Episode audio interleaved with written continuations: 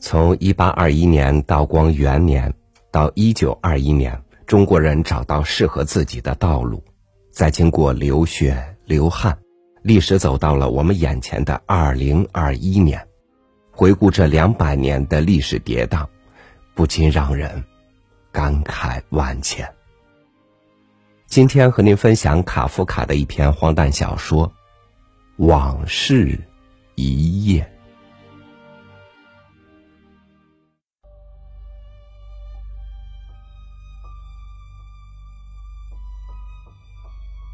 看样子，保卫祖国的时候，许多事情被忽视了。至今，我们也没有予以认真思考，而只是忙于各自的事情。但是，最近发生的一些事情却令我们十分担忧。在皇宫前的广场上，我开了一家鞋店。这天清晨，我刚打开店门。就看见所有通向这里的巷口都被武装人员占领了，而那不是我们自己的士兵，显而易见是来自北方的游牧民。我不明白，他们怎么能长驱直入进入京城？这里可是远离边境啊！不论怎样，他们依然来了，而且看样子人数会与日俱增。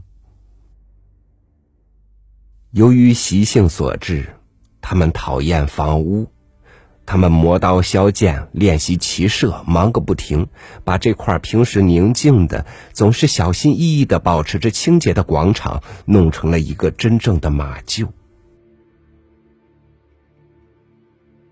我们曾几次试图冲出店门，想至少把那些令人恶心的垃圾清理掉，但后来这尝试越来越少。因为这不仅徒劳无益，而且还给我们带来野马奸啼或者蛮人利鞭的威胁。与游牧民进行交谈是不可能的，我们的语言他们不懂，他们又没有自己的语言，他们互相交流如同野鸟。对于我们的生活方式和生活设施，他们既不理解。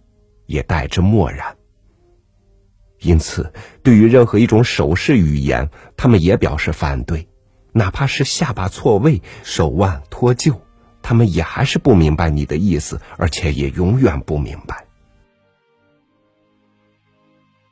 他们经常做出鬼脸，眼白翻出，口吐白沫。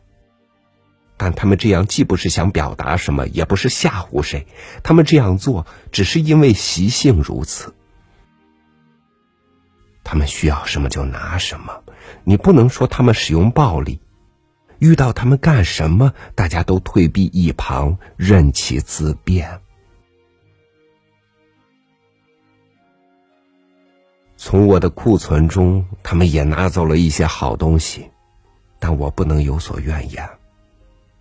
因为我看见其他人的遭遇，比如对面的肉铺老板，他刚一进货就被游牧民一抢而空，吞噬下肚。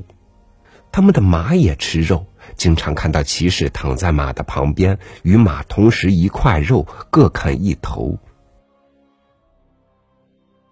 肉铺老板恐惧万分，而且不敢停止供肉。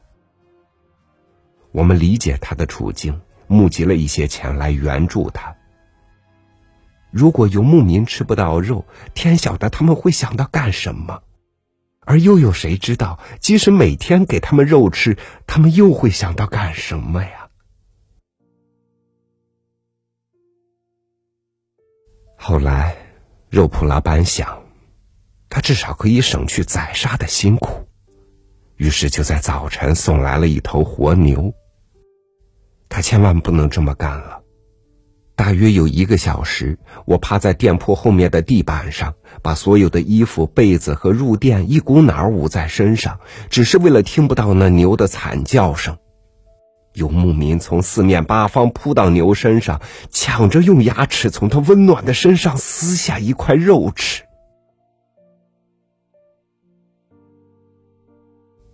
等一切早已平静以后，我才大着胆子走出来。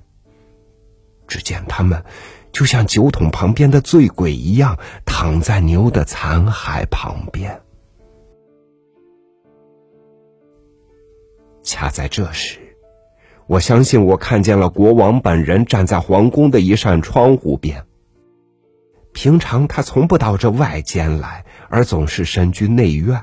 但这次，至少我相信他站在窗户边，低头看着自己皇宫前发生的这一幕惨剧。事情将会怎样呢？大家，你问我，我问你，这种重负和折磨，我们还要忍受多久呢？惹来了游牧民，但却没有办法将他们退去。宫门仍旧紧闭着。以往那些总是盛气凌人的进出皇宫的卫兵，这时却被锁在铁窗之中。于是，我们这些工匠和商人就肩负了拯救祖国的使命。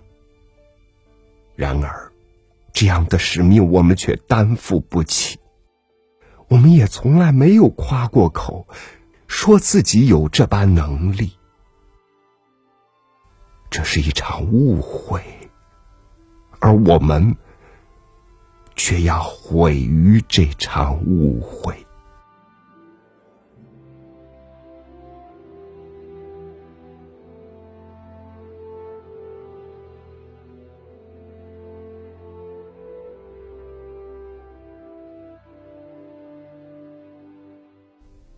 回顾过去，我们常常心怀悲伤，因为祖国以及他的百姓遭受了太多的屈辱和磨难。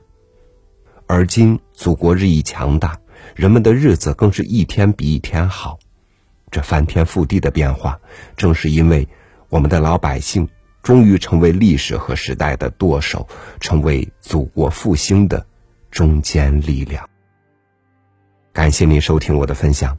欢迎您关注微信公众号“三六五读书”，收听更多精选文章。我是朝雨，祝您晚安，明天见。